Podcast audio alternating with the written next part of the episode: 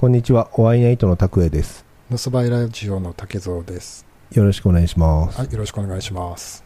と今日はなんとスペシャルゲストを呼んでます。えっ、と女性バイカーのミレイさんです。ミレイさんよろしくお願いします。よろしくお願いしますはい、よろしくお願いします。よろしくお願いします。あの、竹蔵さんとミレイさんは初の対面なんですよね。うん。で、ミレイさんがごめんなさい、今乗ってるバイクは、えー、鈴木のなんだっけ？GSXR の600です。で、前乗ってたのが、ルカティのパニガーレ V2。パニカール V2 ってあれ結構でかいっすよね。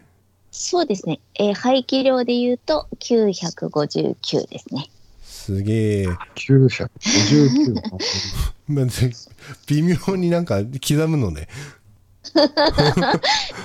で、さい最近最近なんかその、い行ったところってなんか四国って聞いたんだけども。いや、最近行ったのは、まあコロナっていうことになってからは、うん。あんまり遠出はしてないんですけど、うん。まあ過去には四国とか九州とか、うんうんあとは東北の八幡平の方までは、うんえ。ー走ったりしてますね。8万体、すごい。俺も、あの、4フォアに売ってて、4フォアで行って、あの、僕ね、あの、おばあちゃん家が、あの、盛岡なんですよ。で、あら父祖が八戸に、八戸に住んでて、はい、そうそう、8万体がもう大好きで、私もなんですよ。あそこ行き気ました？ね。あそこ、松尾鉱山。あ、行きました。ああ、もう、あれ、あそこ最高ですよね。はい。記念にちゃんと写真も撮ってきましたいや本当に、いやー、本当、マジですか。はい。すごい。さっきは行ったことない八幡平の松尾鉱山っていうね、町全体が廃墟になってるの。えー、あ、そんなとこあるんですか？そう、もうね、めちゃめちゃすごい、ものすごく綺麗なところで、え、それ過疎化じゃなくて？過疎化？いや、あの、もう、あの、昔の炭鉱で、うん。あの、すごく昔は栄えてたんだけど、まあ、ええ。その炭鉱自体が、ええ。っと、硫黄だったかな？硫黄が取れる鉱山だったんだけど、それがもう寂れてしまって、うん。1970年代かなんかにもう完全にへあの町全体が、ええ。ー炭鉱の町全体がもう閉鎖されたんだけど、それがそのままずーっともうえ。50年、40年か50年ぐらい残ってるっていうのがうんうん。あ日本で初めての、日本で初の鉄筋コンクリートの住居あの建てたところですっごい栄えたんだって。あのどこなんなんとかっていう会社、まあ、あのそういう硫黄を、うんうん。えー、と採掘する、えー会社がそこの、まあ、町全体をあの、まあ、その町全体の人がもうそそこの社員みたいな感じで、あうん、すごい栄えてなんかね、あのーいろいろそのレジャー施設から、あ。えあの銭湯やらいろんな施設全部タダで使ええ。てすげえ。ドバイじゃないですか。でうん。でもう嫁に、でね、えっとね、うん雲上の楽園とかって呼ばれてて。で嫁に行くなら松江行けっていうぐらいすごく栄えて、で美空ひばりも来たらあの公演コンサートやりに来たぐらい栄えたんだけどええ。もう硫黄が下火になってもう1960年代後半だか、うん。70年代前半にもう全員全員そこから撤去して会社も潰れてあんま人住んでもうない。のそれがそのまんま残ってるの。えー、エミリーさんそこ行ったのは一人だったの？もちろん。すげえ、俺も一人。マジですか？ねすっごい面白い。絶対あそこはね行った方がいい。えー、めちゃめちゃ、俺はね、感動して、あうん。の、3回行ったかな。毎年一人で。え泊ま 泊まれるんですかそこ？いや、もう何にもない。えひ人も住んでないの？人も住んでないし、うん、あの、肝試しに、あの、来る人がうん、たまにあ。車で通るぐらい。そんな感じ？あ街灯もじゃなしってことことなんですか？ああ、俺昼しか行ってないけど、えあのね、本当ね、あの、い異次元に入り込んだような気分になるよ。ええー、あの、なんも、誰もいなくって、うんあのであの廃墟のそえ。えの団地みたいのがだけが残ってて、それが全部ガラスがね、もう割れちゃってて、ええ。あの窓があのこう、なんつうの、あのこうく空洞というか、窓がない、うん。ただの穴じゃない、でそこに風が吹き込んで、風の音がすっごいひょーっていう音だけが響いてるっていう、すごい感動だっただから、俺、中入入ってみたんですけど、ミリエさん入った？中私は外からうん、あの、道から外を、あ、道から中を眺めてたって感じです。ああ、うーん。俺我慢できなくて2回目に行った時 我慢できなくて。あの入って、あのもうね、自分の背丈ぐらいある雑草をかき分けてって、中に入ってったらすごかった、あの風呂桶とかが残ってんの、まだ。え、なにみんな夜逃げしたんですか？いや、夜逃げじゃなくって、もう撤去したって感じなんだけど、うん。あの学校とかがまだ残ってて、ええ。あの黒板とかもあるし、その銭湯とかも、はい。まだその、なんだ風呂桶とかがあったりとか、鏡、割れた鏡とかあったりとかして、ええ。あの生活感がまだね、まあ、生活の形跡が残ってるっていう、あ、誰かいてもおかしくないような感じっていう感じ。またさすがにもうぐ、もうあのいつ崩れるかわからないぐらい、もええう、あのもうボロボロなんだけど、うん。すげえな。そんなとこあるんですね。あと布団もあった、もうボロッボロの布え、団が。もちろんそこ布団で寝ましたよね。はい あ、ね、寝てないの？寝てないけど、あ、うんそう。あ、そう。一泊したみたいな。そこで一泊してほしかったな。ね、いやでもね、そのぐらいあのすごく素晴らしい場所、ええうんぜひ行ってほしいです、あそこは。廃墟なんですよね。そうでもね、あのね、普通に道を走ってたらね、わかんないの、奥奥にあって、なんかね、隠されてるみたいな感じになってて、本当にね、うん。俺、最初ね、初めて行こうと思った時行けなかった、俺。ああ、確かに。うんうんうんえ、ね、ねススルーしちゃうってこと全然わかんないもんね、外から街全体が廃墟なのに、うん。道、普通にあの国道、国道というか、その山道走ってると、うん。全然わかんない、どっから入るかとか。えー、え、え、え？どどうやって入ってるんですか？あまあ注意深く、あれ、どこだろうと思ったら、なんかすごい細く、うん。細い、なんかそうそうそうそうそうそうそう急に急カーブかなんかでこうギュッと入るところがあって、あれ、これかなと思って入ったら、もうぶわーっと、うん。あ、街が広がってる？感じ。そうそう、廃墟の街が広がってるみたいえな。ー、ミレイさんもそんな感じだったの？そうです。私もあるのを知ってたんで、うん。そこをまあ見に行こうと思って、うん。あの、八幡平の道を走りながら、まあ大体この辺だろうなって私下調べしてたんで、うん。で、そのスノーシェルターのちょっと手前のところで、うん。左に曲がりますよっていう、うんちょっとこう、ちっちゃい看板みたいなのが確かにあるんですよ。確かにね、ちっちゃいのが。で、でそこのうん細い道を入っていくと、まあ、その道の延長上に、うん。バーッとこう広がってる、廃墟が広がってるっていう。えー、私はその道から、その鉱山を眺めてただけなんですけど、うんこう周りは本当に静かで、うんあの、ウグイスの鳴き声しか聞こえないぐらいの、本当にそう静かな、そう、あれは、ちょっとね、タイムスリップですよそう、ね。本当にタイムスリップ。あの異次まず元っていう感じ。うんうん。そう、うん、あのまず人が一人もいなくって、うんそうそうそうそう。うんえー、うちの田舎みたいな。あそうそうそう。実家並み？そうそうそうそう。あ、そうそうそうって。うんそうそうそう。んなんだ俺行った時は雨降ってて、うんで俺真っ白のカッパ雨がっぱを着てヘルメットかぶってはいはい。で行ってで人っ子一人いなくてもう感動して俺バイクをね、ちょっとあの見えないところに隠してはい。一人で散策してたのね、はいはい。うんそしたら若い人たちが乗って男女が乗った車がはい。通って、はい。俺のこと目まん丸くして あの多分ね、肝試しで来る人が多いと思うの、そう。うん、多分幽霊だと思ったんだろうな。ああ、てか住んでる人だと思われたんじゃないですか？もしかして。一応ね、。施設は奥の方にね、ええあの施設、工場みたいなのがあって、あの一応友人なのかな、あの硫黄ってさ、あの環境破壊の、うん。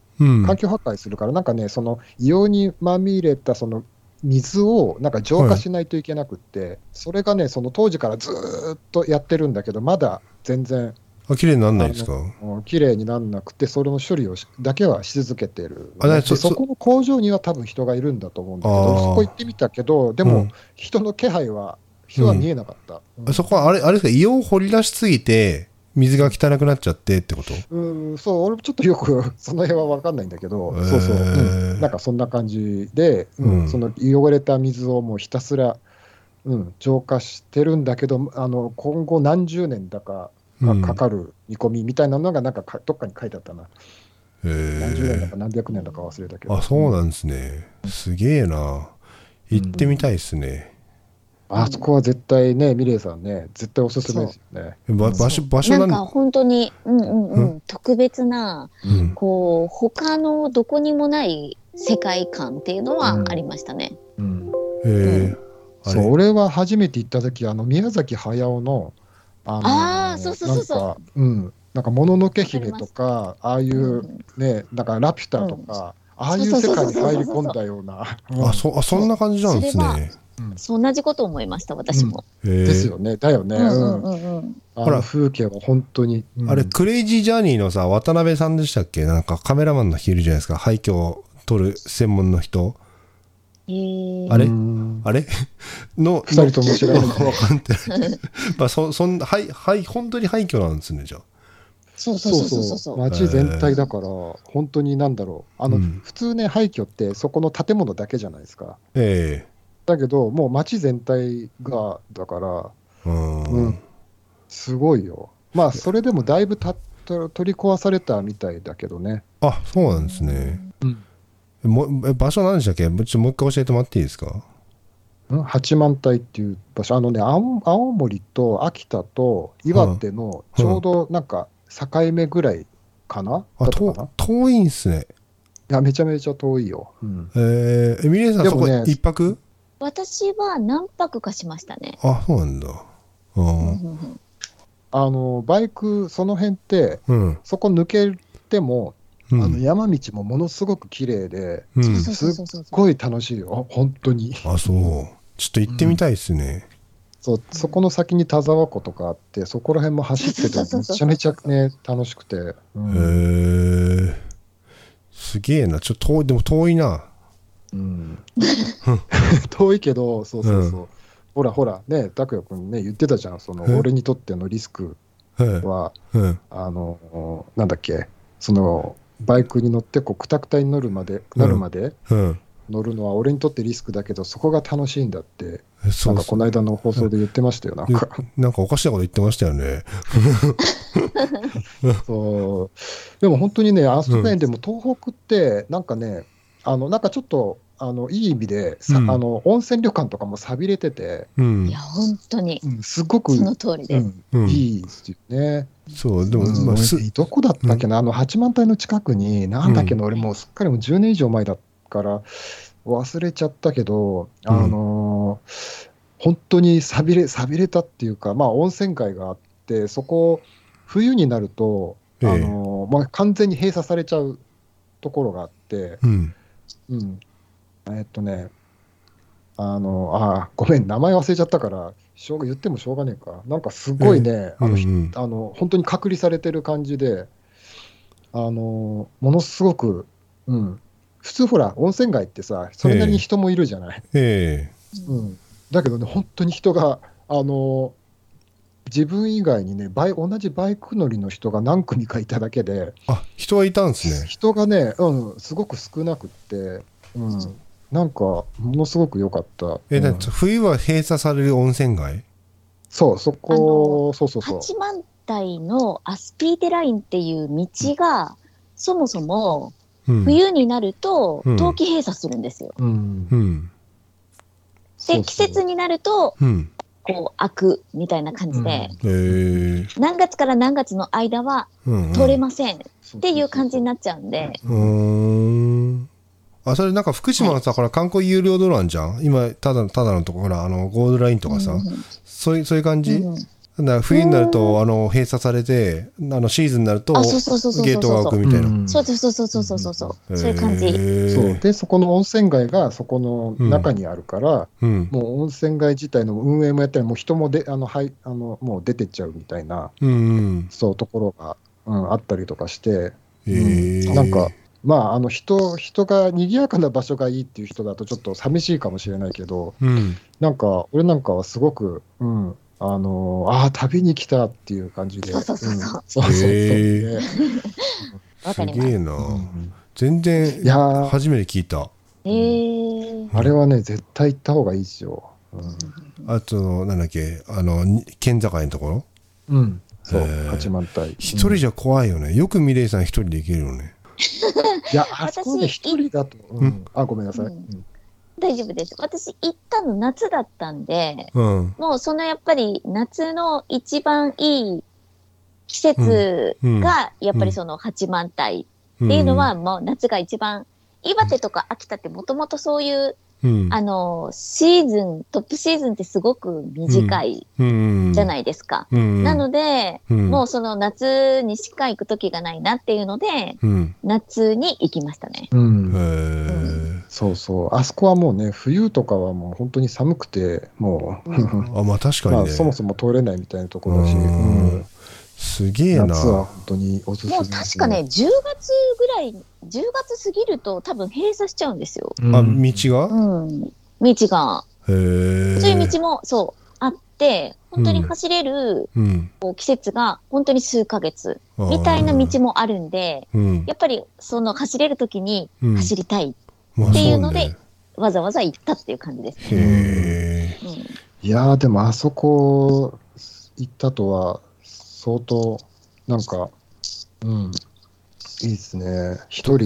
そううんそうです。すごいっしょどっちかっていうと変態バイカーだと思うんだよねうんまあでも、あの楽しい、なんかすごいバイクを本当にね、骨の髄まで楽しんでるみたいな。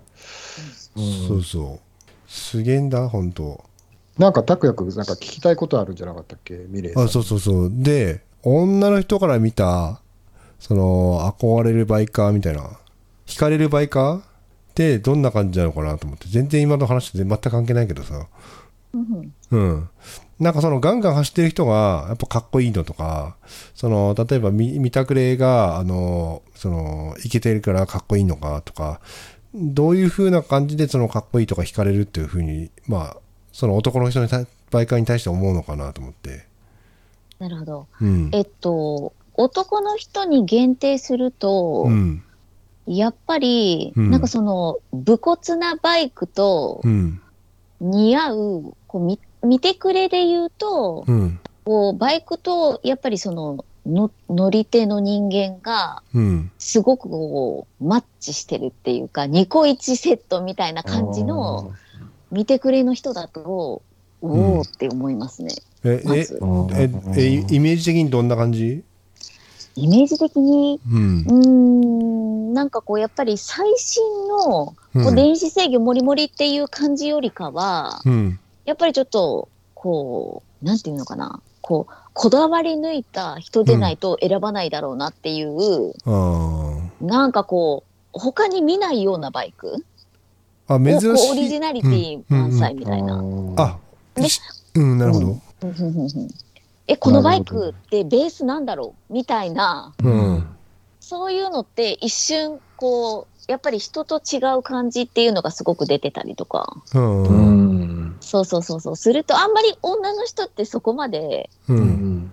なんか、え、このベース何っていうような。あそうそうそうそう。思わないよね、普通そういう。そういう感じの女の人ってやっぱりなかなか出会わないんで、そういう感じはあんまり思ったことはないんですけど、男の人に関してはやっぱりその分母が大きいっていう意味では、男の人ってやっぱりバイク女の人よりも圧倒的に男の人の方がうん。バイク乗ってる人数がすごく多いっていう中でも、特に目を引くっていうのは、そういうバイクと人。えカスタムして,、僕ね。してる人ってこと？そうですね。うんあで武藤さんは？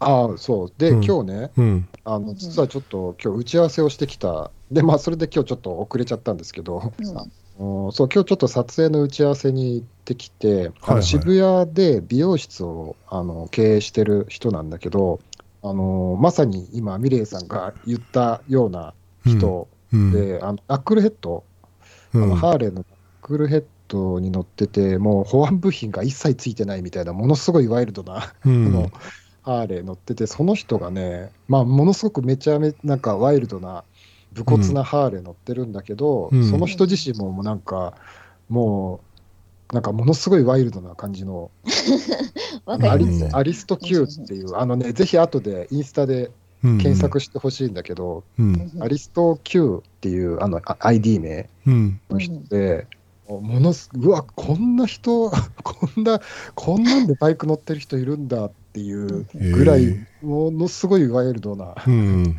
人ですっごいかっこよかった。うんで、この人の人をちょっと、まあ、今度撮影するんで打ち合わせしてきたんですけど、うん。あの今度、あのー映像化するんで、うん。ぜひミレイさんに見てほしいですね。そうですね。ありがとうございます。ちょっと後で検索してみます。ええぜひぜひ。うん、あごめんなさい、あのうん特に落ちないです。あ、なんだ、ないのか。えー、えーちょじゃあめめちゃくちゃその改造してる人、要はカスタムしてる人が、なんかその、なんだ、素敵素敵みたいな感じ？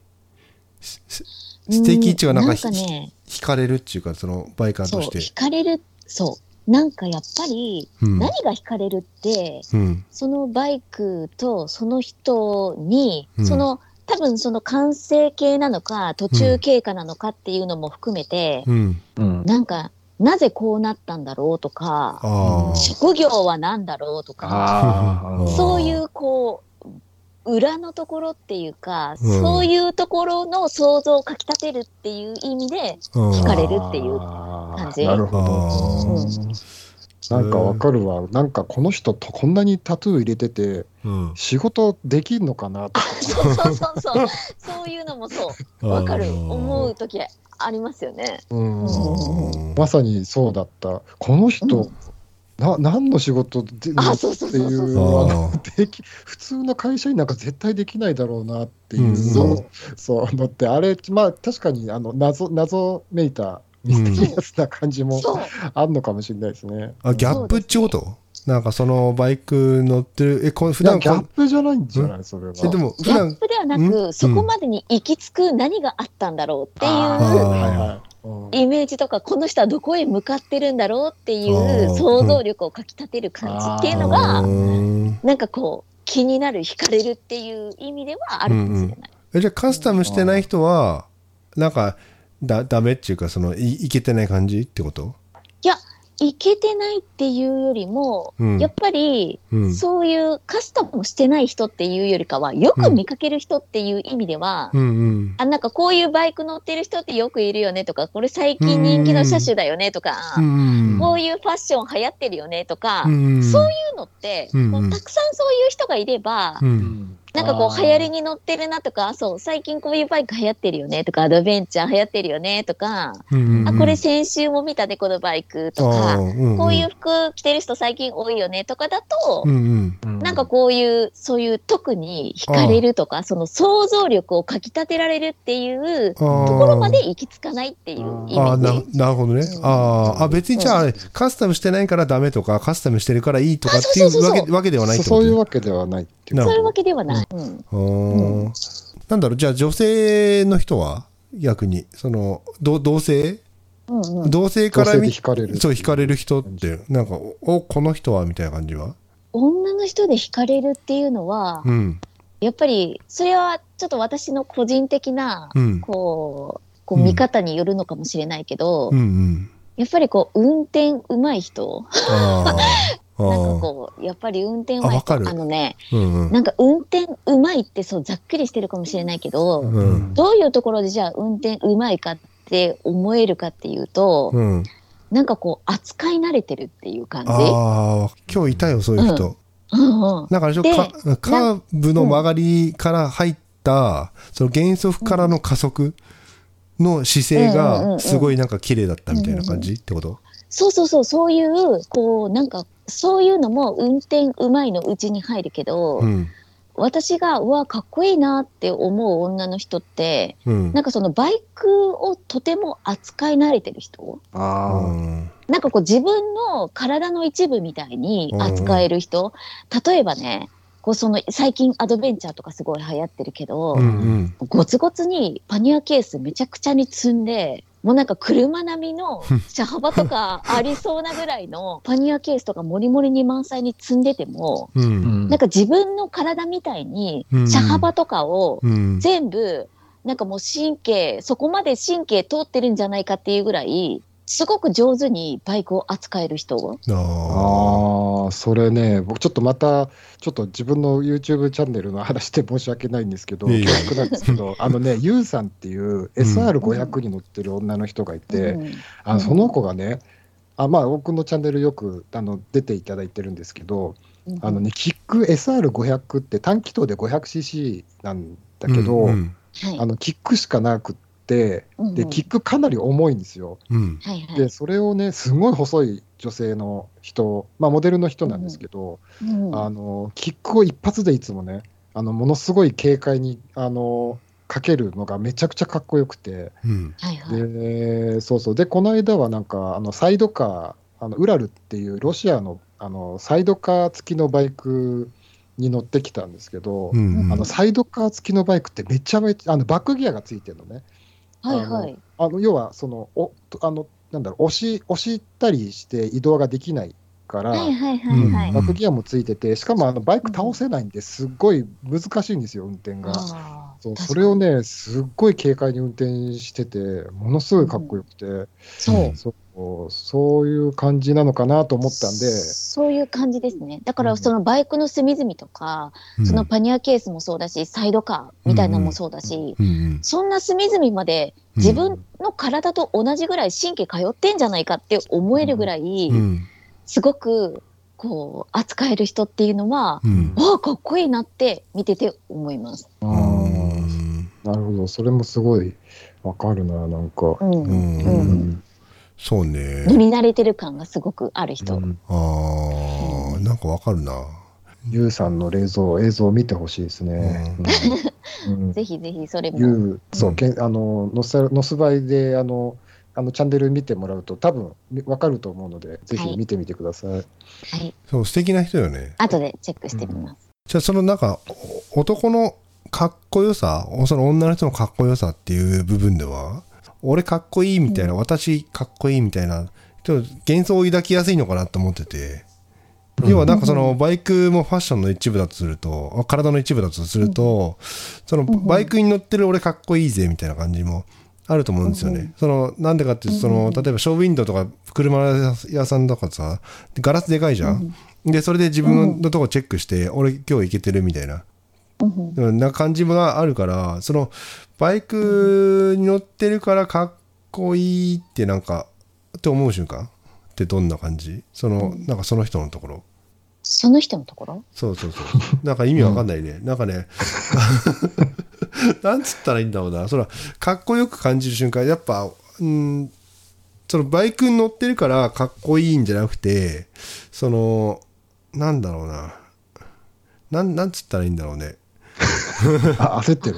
あ焦ってる。いや頭じゃ思い浮かんでんだけど言葉にうまく出せないな。そのなんか勘違いしてる人たまにいると思うんだよ。そのバイクに乗ってるから俺かっこいいみたいな、いやそれ違うでしょって思うんだけどもじゃあ実際そのかっこいいバイカーっていうのはまあどんなかなと思って。なんか、うん。そういう意味で言うと、うんうん。なんか、バイクに乗ってる人って、うん自分も含めて、うん。バイクに乗ってる自分ってかっこいいよねっていうのは、うん。なんかむしろみんな思っててほしいって思ってます。あかっこつけてもいいからってこと？かっこつけてもいいと思う。で、なんかか、うんうん。ファッションもそうだし、うんうん。バイクもそうなんだけど、うん。なんか自分が選ぶものって、うん。その自分の人間性だったり、うん。趣味趣向っていうのが、うん。ものに反映されうんうんてるところってあるじゃないですか。うん。うんだから、なんかむしろ、その統一感じゃないけどう、ん。なんかその生活感も含めて、自分の人間性も含めて、うん。そのファッションとかバイクにうん。もっともっと投影させればいいんじゃないかなって、ああー。あ、それもなんかすごい、もうその人の世界観みたいなのをの表現であってほしいみたいな。あってほしい、うんむしろ。そだから、わかる。う。んそう。だから、むしろ、なんかその、あ、この、なんていうのかな、バイク流行ってるよね、とか、うんこのファッション流行ってるよね、の中でも、うんその自分らしさみたいなのを、うん人と違った自分らしさみたいなのを、ううんんなんか投影して、なんか個性をもうちょっとだ出せばいいのにって思うこともあります。うんあーうんだからかっこよくていいと思う。あうん。あ、アップスイープの編集長のところ前、まあ、武田さんと一緒に取材行ったんだけど、その人もなんか同じようなこと言ってて、結局なんかどんなダサいバイク乗ってようが、ね、どんなそのうん。かっこ悪い顔をしてようが、その人がバイクを自分の中に生活に取り入れてることがかっこいいんだよって言ってた。そうそうそうそうそうそう。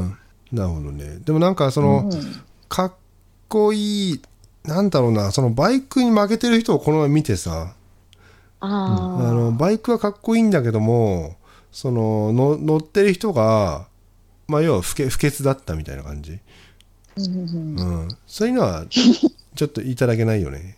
なんか、うん。だからそれこそ、なんかもうちょっとその統一感じゃないけど、うん。バイクと自分っていうのをうん、セットにするともっとかっこいいのになってそうなんかねこ、とは、ううん、わかある。バイクってさ、なんかその、この前武藤さんに言ったんだけど、その、唯一かっこつけられる、なんだろう、その、舞台じゃないけどさ、ステージだと思うんだよね。そうんうんだから、あえてそういうのはなんかやってもいいのかなって思うけども、うんうんうん。でも、バイカーバイカーしてると、ちょっとなんかかっこ悪いのかなって感じがするね。うん、まあ、それは拓也君の、あまあしそうかその趣趣趣味の話まあそうだとは思うんだけど、うん。うん、なんか、でも、そのミレイさんの言ってることは、なんか、うん。俺も、うんあの理屈でうまく説明できるかわかんないけど、なんか感覚的にはすごく、うん。なんかよく分かって、なんかこう、自分、ななんつうんだろう、こう自分だけのこう、うん。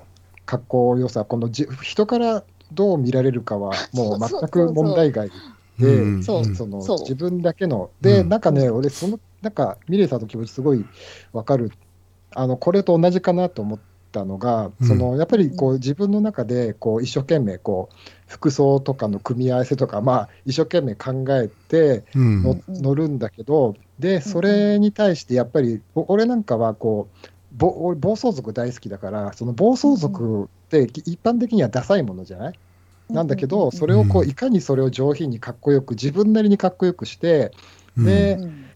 あのいかにも暴走族じゃなくって、こうそれをこう、うん。あのーまあ、こうかっこよく、その服装とかもかっこよくしてうん。乗るんだけど、うん。やっぱりそれ、なんでお前、これ、属車じゃん、だなんか、お前、これ、やばくねみたいにふうに言われるのも、なんか俺はすごく気持ちよかったので、なんかなんとなく、あうんやっぱりこれ、この良さって俺しかわかんねえんだなみたいな、なんかね、そういうなんか自分だけの世界観みたいなのって、うん。なんか俺うん、なんか自分自身、なんか結構だ大事だったり、うんあうん。のしたんね。うん。そう。なんかそれで言うと、なんかこう田舎の方とかに行くとう、んいまだにこう属車みたいなのうんを見るんですけどうん、そういうの見かけても、なんかこう個性あって、うんなんかバイクと人間が統一してて、うんなんかこうい一個筋通ってるから、むしろかかっこいいなって思うんですよ。なるほどね。そうだから、うんうん属車だからなんとかではなく、うん。やっぱり人間とバイクがセットになってれば、うん。うんそれはそういうスタイルなんだなっていうのが思えるから。ああ、それもこだわり抜いてる、な。うん。そう、こだわり抜いてるっていうところで、ああなあちゃんとかっこつけれてるじゃんって思うから、あ私はかっこいいと思うんですよ。なるほどね。なんか、あ、うん。ここまで突き抜けてるんだったら、もうなんかすあ、なんかこう、一本筋こうもう全然いい。なるほど。うん全然いい。わかる。トータルバランス取れてれば、もう二重丸って感じ。ああ中途半端なやつは確かに一番かっこ悪いかもな。そう。そうそうそうう。ん わかるわかる。だったらもう突き抜けてれば、もう全然 OK。ああなるほどうん。ねどど。どんなファッションしようかってことね。うん、もちろん、バイクと人間がセットになってて、うん。もうそれがこだわり抜かれたセンスっていうのが、うん。もう見えると、もう、ああ、かっこいいになっちゃああなるほどね。あなんかわかるうなそれう。うんうんうんうん。実際なんか男から見てもそのかっこいいなってバイカーの人ってじなんかミレイさんが今言ったようにそのいいなんだろう一つの統一感っていうかさなんかそうそうそうそうい一本筋が通ってるような気がする。そうそうそうそう。うん一個筋通っててれば、やっぱり、うんおかっこいいなって思う、それはそれでう。うん、はあ、うんなるほどね。だから最初に言った、その、なんかこの人ね、あの、うん。どなな何やってる人なんだろうって、まあ、突き抜けてるとね、なんか、そこに興味が出てくるみたいな、そう、なんかわかる気がああうん。実際武藤さんもなんか撮影しててそんな感じないですかね？そする。あのうん、やっぱり俺も、ううんん、僕もそういうななんて言うんだろうな、あのーこれも言葉で説明するのは難しいんだけど、あのー独特の世界観を、まあ今日そのあの打ち合わせに行ったその、ね、ナックルヘッド乗ってる人もそうだけど、日、うん。そうね、独特の世界観持ってるっていうところがうん、すごく、あこの人どんな人なんだろうってまず興味を持つっていう。で見てるといろいろインスタとか見てうん。あかっこいいなってそこで思って、うん、であじゃあ今度こうこういうのやりませんかみたいな風につながることは多いかもしれないですね。うん。そうあのね竹蔵さんの映像を見てもらうと分かるんだけど確かに竹蔵さんの撮ってる人ってみんななんかそのみまあミレイさんが言ったようななんか一つの統一感みたいなのがみんなあってみんなそれぞれのかっこよさがあってなんかおそ同じそのバイク乗りなんだ、まあ、んっていうジャンルでくくられるんだけどもそのかっこよさがみんなそれぞれ違うんだよね。ああ確かに。だから、うん。自分の場合はそのハーレーだけとか、まあもともと自分は国産の旧車乗ってたんで最初は国国産の旧車乗りの人たちを割とメインに取ってたんですけど、うん。なんかこうあのーねこうジャジャンルでこう、うん。こうひとまとめにして、うん。そのカテゴライズするのが、なんなんかすごく、ね、大体ほら、でもバイク雑誌とかって、ハーレー系の雑誌、で国産旧車系の雑誌、あとスうん。ーパースポーツとかって全部分かれて、うん。それ以外の人ってあんま出てこないじゃないですか。うん。確かに。ううん。んだから、そのなんかそれ、そうじゃなくって、もう、うん。あのーそうまあ、いろんな人、うん。であとむしろあの、この間出てもらった人なんか、全部ごちゃ混ぜにしてるとか。うん。あのハーレーにの真似事してんだか、暴走族の真似事してるんだか、うん。あの分からないようなカスタムは俺が好きなんだって言って、うんなんか、ううん。んなんかそれがまた独特の、すごい、そのもうその人だけのなんかうん。世界観があって、オリジナル。そうそうそうそう。それがね、そういう人がやっぱり、うん。うん、なんか撮ってても面白いし、うん。見見てる人もやっぱり面白がるよね、そういう人の方が。うん。そうね。でもなんか、真似し、同じような格好をしても、絶対その人にはなれないわけでさあ。そうそうそうそうなんか不思議なことに。そうで、その人だけのかっこよさじゃん。で、最初は真似でもいいけど、なんか、ずっと真似してても、結局同じになれないっていうか、うんなんか、やっぱ自分のオリジナリティはどっかで必要なのかなって。そうそうそうそうそうそうそうそでね、なんか今う。日ね。そう、あのね、まあ、髪切り行ったんですよ。ちょっと遠いところに、いつも行ってるところなんだけども、通りすがりの人が、バイク撮ってもいいですかって、バイク撮って写真を？写真を、なんかうん、これ撮ってもいいですかってお店の人に聞いたらしくて、で、なんかお店の人が俺に聞いてきたの。このバイクの写真撮ってもいいかって聞かれてんだけどって言ったら、うん。まあいいよって言ったの。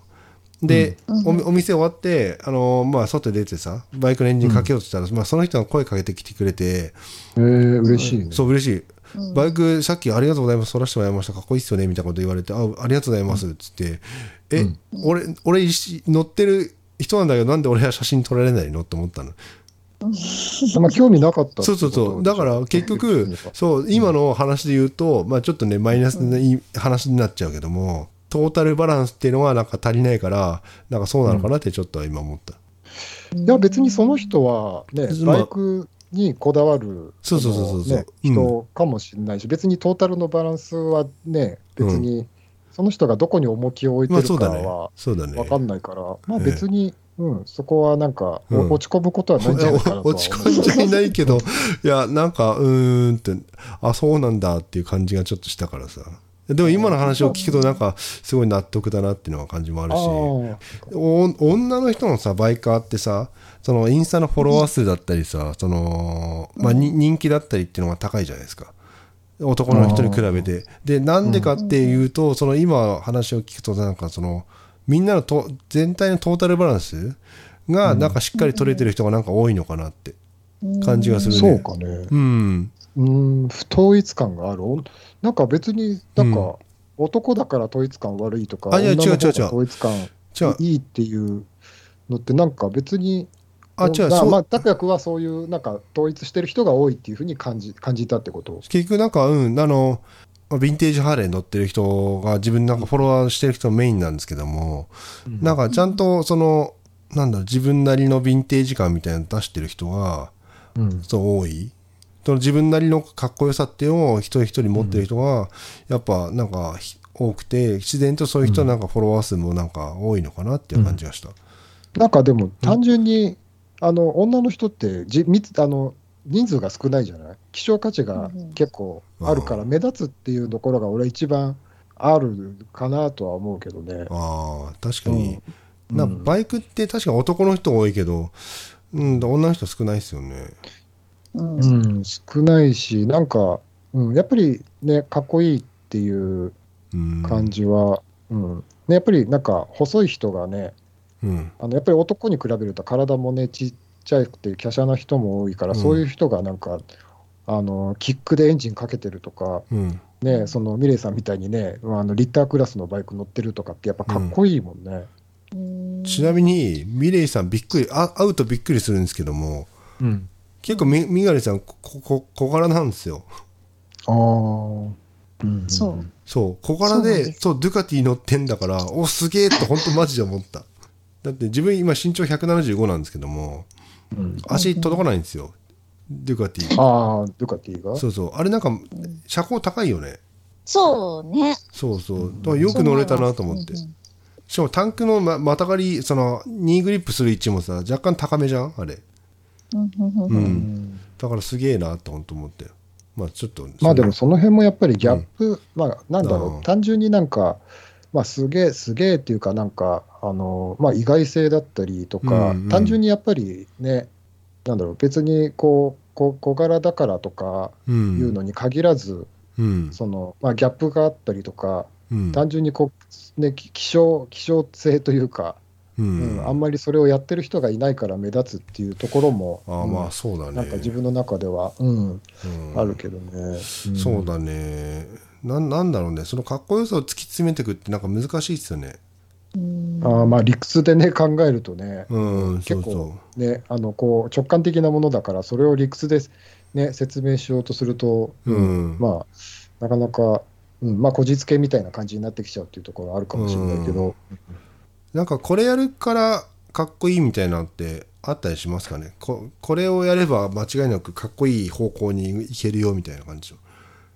女の人？女の人でも男の人でもうーん。なんだろうな。でも、うん。それを言うなら、やっぱり、うん。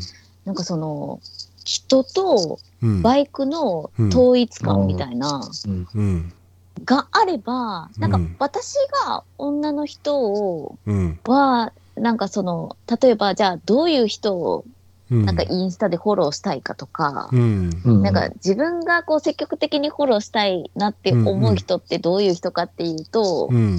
やっぱり、なんか女の人ってう、ん。なんかやっぱり男の人と違って、うん。うん。なんか見た目の美しさ単純に、うん。見た目の美しさっていうのがあるから、うん。なんかこう絵になるなっていう人だと、なんかこう、見てて、例えば可愛いなとか綺麗だなっていうのももちろんそうだし、うん。それが例えばバイクと統一感が出てればう、ん。それはそれで、うんあなんかこの人フォローしてると、うん。自分のこううん。タイムラインとかに、うん。こういう美しい人とかがこう流れてくるわけだから、うん。うん。なん。かこういうの見てたいなっていうので、うん。ついフォローしちゃうっていうのもあるし、うん。そうそう、そのギャップっていうのも、その竹澤さんが言ってた、うん。ギャップっていうのももちろんあると思うし、うん。うん大きいバイクに乗ってる華奢な人みたいなギャップとか、うん。そうそうそうそう、そういうのももちろんあると思うけど、うん。単純になんか美しさみたいなうん。のが、際立つのが、やっぱり男の人よりも女の人の方が、うん。その美しさは際立つんじゃないかなって思うんで、うね。私がそう、結局、そういうのを見たいなって思うのは、ん。そういう統一感がある人かなっていう、感じはうん。見た目の美しさっていうのは、た例えばその見た目の美しさとその顔とかっていうのはまた別の話で、はいはいうんそうそうそう、別に顔は載せてない女の人とかもたくさんいるんで、うん。後ろ向いてるとかね。うん。そう。でも、こう、髪が長いとかっていうだけでも、それは美しさだったりするし、ううんうん。そういう単純に見た目の美しさ、うん。こうバイクとのギャップ、うん。なんか本当にこう、すごいこう、スタイルが良くて、綺麗で、うん。そう。で、なんかこう、バイクとのギャップ、あ、こんなに大きいバイク乗ってんのに、なんかこう、それもイメージかけら立てられるところもあると思うけど、うん。なんかそう本当にそういう統一感とか美しさっていう意味では、男の人よりかは、ちょっと際立つかなっていうのは。そうそううね。ん確かに世界観みたいなのは、なんか女の人の方が、まあ、うんなんか作りやすいような気はそうそうそうそうそうすそうそうう。うんうんうんううん。ん、あと上手よね、女の人はそういう意味では。そのあ自分で世界観作り出すのも、あの表現するのも、男よりも全然上手だし。あの撮影してる時も、うん。男の人は割と、あいいいいです、俺なんかちょっと、ああのちょっとあのやめてくださいみたいな、結構照れたりとかカメラ向けると照れる人もいる。けど、うん。女の人ってやっぱりあの照れないもんね、まずカメラ向けても、割と堂々としてる人が多くって。だからなんか、やっぱりね、なんか本能的にやっぱりこう、あの表現することがきっと得意なんだろうなっていうのは、う。うんん、なんか感じるけどね、そのと撮る立場から見てると、う。うんんなるほどね。やっぱでもレンズ通してやっぱ分かりますよね、そういうの。なんか見てるこっちも伝わるし。うん。えー統一感か。じゃあ統一感を持って、ちょっと自分のかっこいい方向を見出していけば、まあ、おのずとかっこよくなるよってことですかね。そうそうそうそう。いいかも。うんうん。ええ別にアメリカに乗ってるからアメリカの T シャツ着ましょうとか、そうあいうわけじゃない。そういう意味の統一感という違いますよね。わけでも、まあ、いろいろあるんじゃない、その統まあまあ。一感の種類でも、そのアメリカ、うん。もう全部アメリカでびっちり統一するっていう統一感もある。んだろうし、うん。なんか、なんだろう、うんそういそうカルチャー的なものではなく、うん。こう機能的なものに思いっきり統一してるとか、うん。なんかいろいろあるような気はするけどね。あ、でもそれでもそれかっこいいな。機能的なほらうん。服とかなんかで、うん。旅してる人の YouTube を見たんですけども、うん。それはそれでかっこよかったな。でも本当になんかその旅してる映像だけだったから余計かもしれないけど、そういうのっすね。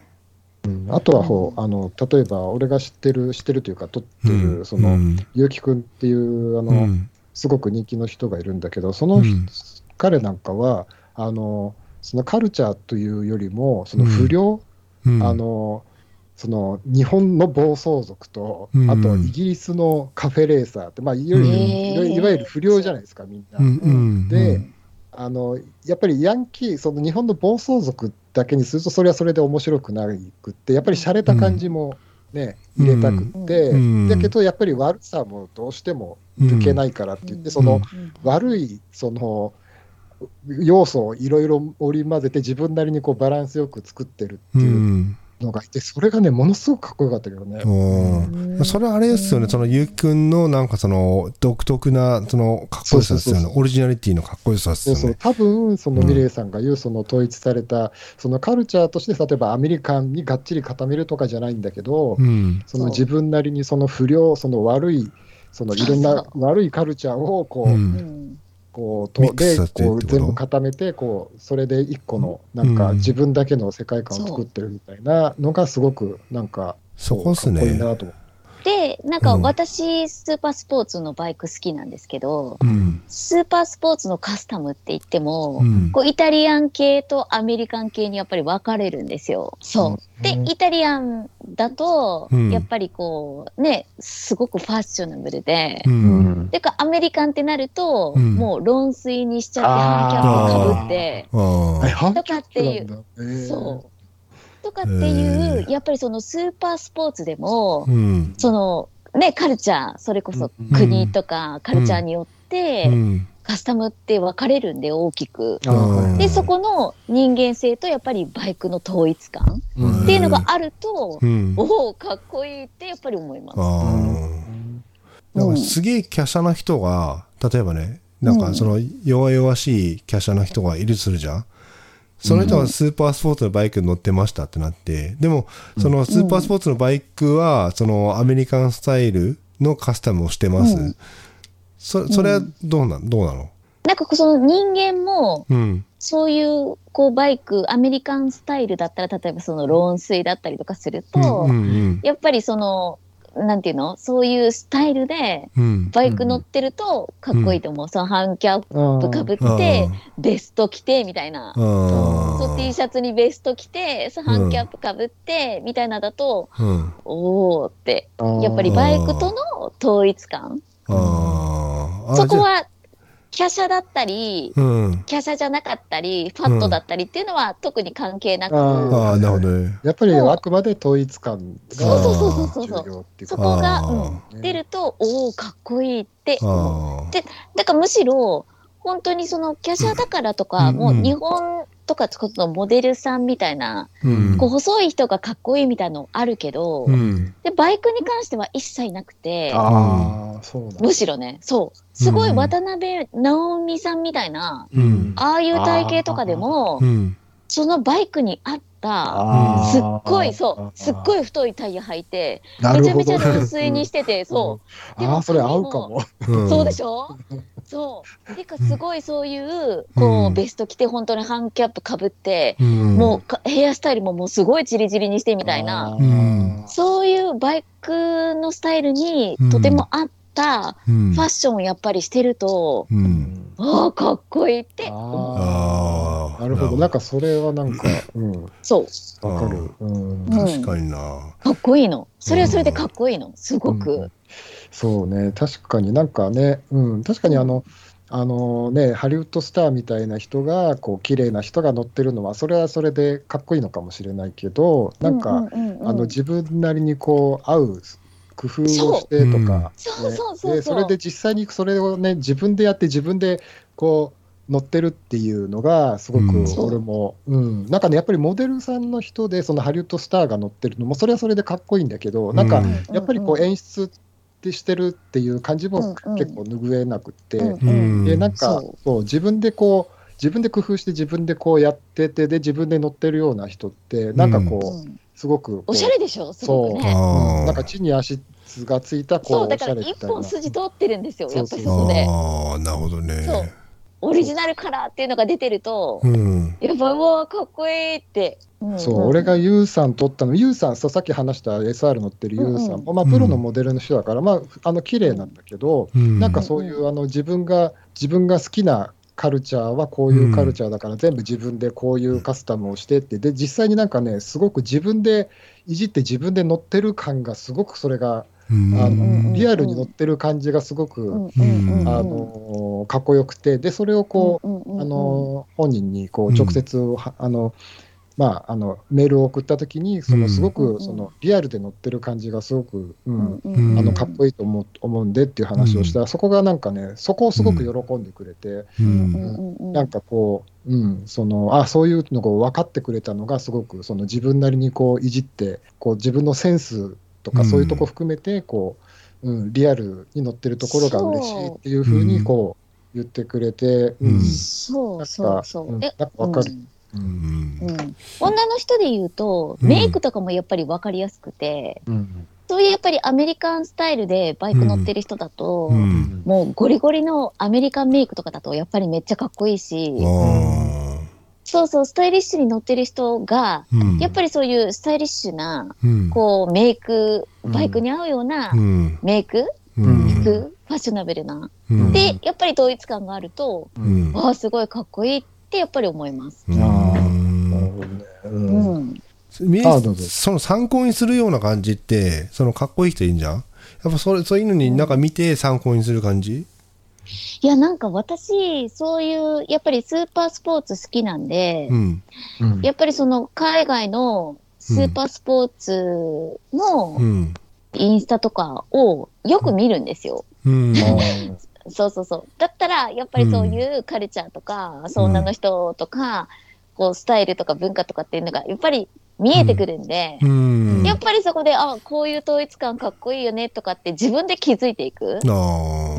こういうバイクにこういうファッション、こういうメイクが、うんあ、めっちゃかっこいいなとかっていう、やっぱりそこで、うん。やっぱり、なんていうのかな、日本人にはないうん。独特の、こう、私を見てっていう、そう、それも私はだからかっこよくていいと思ってるから、うんむしろバイク乗ってる人はみんな、うん。もう俺かっこいいんだぜ、私めっちゃかっこいいんだよっていうのをもっとアピールしてもいいんじゃないかなって思うんですよ。なるほどね。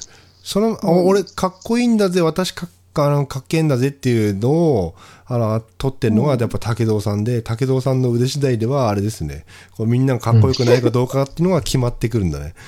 そうそうそうそう。ねあねうんああありがとうございます。うんでそういうのを、だからやっぱり発信うんしていける人っていうのも、うん、やっぱかっこいいっすよね。そういううん、そう、そう。センスがあってかっこいいと思う。そうそうそう。だって、そういうかっこいい人たちをちゃんとかっこよく見せられる人のうんセンスが素敵だと思うんセンス素敵。わかる、それは。う。うん。うんうんうんうんうん。だからさっきのゆうさんの言ううんのがすごくよくわかる。うんそ。う。やっぱりその、伝えたい人と、う。うんんこう、橋渡しになって、うん。見てる人が同じように感じられるうんようなものづくりができる人って、うんやっぱりそういうセンスがなきゃできないまあそうね。うん。そうそうそうそうそう、すごくこう、うん。ちゃんと伝えられる人ああ、そうねで。センスがある。そう。あわかる。なんかその頭の良さとか、うんその喋り方とかさ、その、そういう、そういうんじゃなくてってことでしょ？そのセンスが、そうそうそうそうそうそう。大事よ、みたいな。でもその、じゃあセンスなんかこう、組み、うん、うん組み取れるっていう、こう、読む力じゃないけど、うんうん。やっぱりその人間性とか裏側とか、うん生い立ちとか、いちいち言わなくても、うん。そういうのが、うんこう、端々に、こう、表現されているところをちゃんと汲み取れるっていうイメージ？そうね。なるほど。そう、そこはでもね、うん。あの、あの、すごく心がけてます。あの、自分で言うのも本当に。あれなんですけれども、うん、うん。音楽とか、うん。そそのね、すまあ、すごく大大事で、なんか、うん。あの、そう、この人のその、うん。あの、雰囲気に合う、あそう。の、楽曲でとか、う。あとはこの、事。この人だったら、こう、うん。バーっとこう、自由、なんか、すごくこう、なんだろう、あの、クールな感じの人だと、こう、うん。走り去って終わるのがかっこいいなとか、合うなとか、なんか、その人なりの、こう、かっこよさっていそう。う、なんか、まあね、うん。かっこよさっていうのもな、なかなかちょっと、陳腐な表現で、ちょっと、なかなか、うん、あれなんだけど、う、うん。んそうそう、そう例えばそういう、こう、わかるわかる。映像を、うん。なんかこう、こうその人とかをこう統一して映像化するわけなんで、例えば、こう細かいところで言うと、うん。その人を、その人をうん。ピックアップしてインタビューをする場所、うんそれがカフェなのか、うん。公園なのかっていうところであも、うん。そうだね、確かに変わってくるから、あ、ね。確かに違そうう。うんそううん。だし、そうねそのさっき滝沢さんが言った、その後ろで流す BGM、うん。どういう音楽にするかっていうのでも、うん。それを見てる人の中でのイメージってやっぱり。どう伝わるかってすごく大事なところになってくるんで、そうそう、その人を撮る場所だったり、うんその人と組み合わせる音楽だったりするってすごい大事だなって思います。うん。この前のなんかアップスイープのその変なんか取材した時も言ってましたもんね。なんかその、うん。ここの音楽となんか映像すごく合ってますよねって言ったらそのやっぱそれに合った映像とあの音をえちゃんと選ぶんだみたいなこと言ってたから、そこなのね、なんか分かってきた、すげえなミレイさん。よく分かるんですそんなこと。いや、うん。そういうやっぱり、うん。うん。あのバイクとか乗ってて、うん。とかやっぱりその人のうんこうイメージ、かっこいいな惹かれるなこの人のって思った時に、やっぱりそのね仕事何してるんだろうとかもそうだし、うんうん生い立ちとかもそうだしそういうなんかこう後ろに何が見えるのかっていうのを、うんこううん。イメージが膨らむ人？やっぱり惹かれるしそう、うん。そういうのをやっぱりピックアップしてうん。映像にねで作る人のやっぱりセンスうん。も大事だと思う。し、そう大事ね、うん。うん。いや、なんか、うん、すごく言ってることは、なんか、うん、だからバイクに限らずってことなんですよね。そうそうそうそうそう、う。ん。人だから間性。その細かいところのうん。一つ一つに、まあそういう、まあ演出じゃないけど、その自分の表現を入れ込んでいくっていうのは、別にバイクに限らずっていう、うん。その表現、その人の表現、すべてに関わってくるうん。のは、うん、なるほどね。あなるほどね。そういう人が結局なんかそのインスタのフォロワー増えたりとか、あの、そうそうそう。そう、あの、ほれ、うん YouTube でそのフォロワーが、うん。ね、ちゃんと登録者数がいっぱいいたりみたいな感じってことね。うんうんまあね、うん。それも、その、それがその一つの、まあうん。いろいろたくさんあるその魅力の中の、うですね。つ、一つにそうそうはそういうのがきっとうん、ある。あると思う。そうね。なんかまあどこ、どこでどう見せるかって、その自分を自分でプロデュースって結構難しいけどさ、なんかやっぱそういうのも、まあ、これから大事なのかなっていう感じはしますね。うんうん。まあね例えば、すごうんくたくさんの人が今、元ブログとかをやってますけど、うんうん。やっぱりその中で人気があるっていうと、うんそういうところも一個なのかなってね。それはね、確かにね、あの売れてる、俺もなんかこうね、やっぱや自自分が YouTube やってると、そのなんか、ポッと出た人で、なんか急に流行ってる人とか、どうん。どうなんなどう何が違うんだろうってそう。見ていくと、うん。やっぱりね、そういう演出必ずあるんですよね。でしょあーうん、そう。いうやっぱり人を引きつけるっていうことで言うと、うん。やっぱりその人の世界観だったり、そう。うん。で、その竹蔵さんみたいに、こう、誰かと誰かをつなぐ仕事をしてるっていうことで言うと、もちろんセンスがなきゃダメだけど、その元ブログっていうと、セルフプロデュースじゃないですか。うんうんそういう意味で言うと、やっぱり、こうセンスがある人だと、うん。そのね、バイクと自分も自分自身でプロデュースできるし、うん、それを映像化してどう見せるかっていうことに関しても多分、うん。プロデュースはうまいんじゃないかなっそうて。確か上手ね普通になんか遊びでやってるように見えるんだけど、うん。あのやっぱりあのこう分析的に見ていくと、うん。あの必ずあのじゃあちゃんと意識して作り込んでるんだなっていうのは、うん。やっぱりある、うん、あのたまたまっていう人も多分中にはいるのかもしれないけど、うん。それってやっぱりなんかどっかしら無意識になんかそういうのそう。やってるんですよね。はいなんか多分キャラと音楽が合ってたりとあか、ー。そう。あそういうので、なんかこう、うん。うん無意識的にじゃないけど、うん。やっぱりそういうので、あ、なんか惹かれる部分ってうん、きっとあるんじゃないかなってうん思いますね。そうそうそう、だからね、うすごくそういう表現力って、うん、やっぱりあの大事なのかもしれないですよね。うん、そうっすね。うんうんそっか、なかなかこう難しいけど、なんか要は背伸びしないで自分の等身大を見せてから。いやまあ等身大かどうかは別に、うん、まあうん等身大がそういう表現になればいいのかもしれないけど、ななんだろうね。うなんか突出してもなんか変じゃないですか。この、例えば俺、例えばね、そうだな、なんて言うんだろうな。あ、そう、今のね、バイク、ちょっと古いバイクじゃないですか。でだけども、なんか最新のヘルメットとか、まあ、うんなんていうのかな、ちょっと新しいもの取り入れたりって、ちょっとなんか、お全然合わないようなね、ファッションしてみたりとか。極端なことです。要要はスーツ着て、あの、アメリカンのワイルドみたいな感じ感じに乗ってるとか、うんうんなんかそういうちょっと背伸びした感じは、なんかやっぱ変変に映るのかなとか。まあそれはでもその、うんうんそのものによると思うんだけど、多うん分ミレイさんがさっき言言った話だと、うんやっぱりそのなんかカルチャーとしての統一性も、うん。あのあった方が、うん。うんいいんじゃないのかなっていうのもある、そのうんもう全部こうこう統一性があるっていう、その一つのカルチャーで統一性もがあるっていうのも、うん。が一つもうその一つのあの魅力だと思うんだけど、うんうん。でもなんか、うん、そういう、なんだろう、あの全然違うものを、俺がさっき言った結城君みたいに、その、うんうん。悪い、イギリスのカフェと日本のヤンキーとか、とにかくこう悪い、悪いで統一するとか、そういう自分なりの統一性を、そのスーツとそのバイクだと、ね、うん。一般的には合わないんだけど、うん。あのなんかそれを自分なりに工夫して、ううんんなんかね、よくわかんないけど、そのね、うん。イギリスのその、ね、カフェレーサーといえばし、うんまあね、イギリスといえば紳士だからっていうところでこう、なんか、うん統一性を持たせたりとか、なんか、うんなんか自分なりの統一の、オリジナルの統一の仕方でも、なんかそれはそれでいいのそうかな。そうそうそう。そうそうそう。それはそれでなんかそういうキャラとして見ちゃいますうよね。ん。うんそっか、じゃあ、ああれだな、なんか分かったぞ。そのなんか自分の統一感持って、うんその、いや、かっこいいっていうか、まあ、その統一感、誰かの真似をするじゃないですか。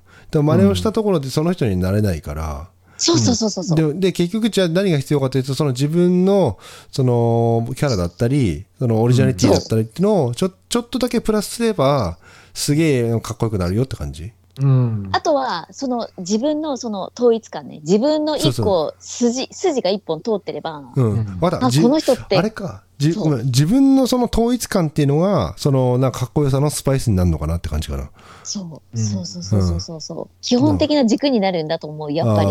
その自分の、うん。自分の中でのすうん。一本筋が通ってれば、うんうん。それはそういそうう。キャラとしてきっと受け入れられるだろうし、ああ、この人こういう人なんだってきっとね、みんなが認めてくれる、そのうち。なるほど。そうそうそう。さそこはね、ううんん、なるほどね。ああ、うんそっか、ふらふらふらふらしててもやっぱしょうがないからっていうことね。なんかわかそるぞう、。そう。う。うんん。例えばだけど、そう、あと加えて言うとね、うんその、こういう風なのがかっこいいのかなっていうのをもう、もう置いておいて、うんもうと、もうこう突っ走っちゃっていいと思う。あ自分なりのかっこよさを出そうそうそう、すために。もうこれでいいんだそうそうそう。みたいそうな。そうあの、拓也そう君は今、こういうことがかっこいいんですかねっていうのも、なんかうん。わかるんだけど、うん。もう、あの、もう、そういうのって正解がないから、ないですね。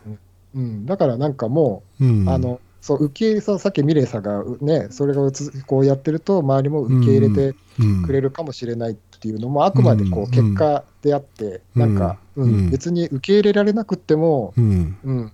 うん、あのやっぱり結城君とかもね、受け入れられない節もあるのね、うん。なんでこれあの、こんなのカフェじゃねえよとか、やっぱり言われるの、すごい。だけど、うん。本人は、うんあのそれそれがいいんだって、そういうふうにそのあの反対されるような、うん。あのされると、ああ、分かってねえなって、このかっこよさ、俺、やっぱ俺しか分かってねえんだなみたいな、なるほどね。あ、それはそれでいい、でですね。なんだかっあーかっこ悪いのかなって思わないっていう結構その、その統一化の中に、ねうんあの入入入ると思うけどね。ああそう。それだけど、うんその人はうん、ずっとそれでいけば、あう、ん。この人ってこういう人なんだ。そうそうそうそう。うん周りがそのスタイルを、うんこの人のスタイルとして受け入れると思う。そう。そかっこいうん。い、かっこ悪いとかじゃなくて、そうね。でもそれ人、のオリジナルなんだな、で受け入れる。そうそう、そう。そうそう結城君がね、うんまさに言ってた、あのね、うん。あのー自分が作りたかったのは、こううん。バイクを、と止めてあるバイクを見て、うん。ああいつのじゃねえのってこううん。言われるような、あバイクにしたかった、それがかっこいいかどうかは、あのまあ、別なのよ。そうそうそそれあれか、じゃあ、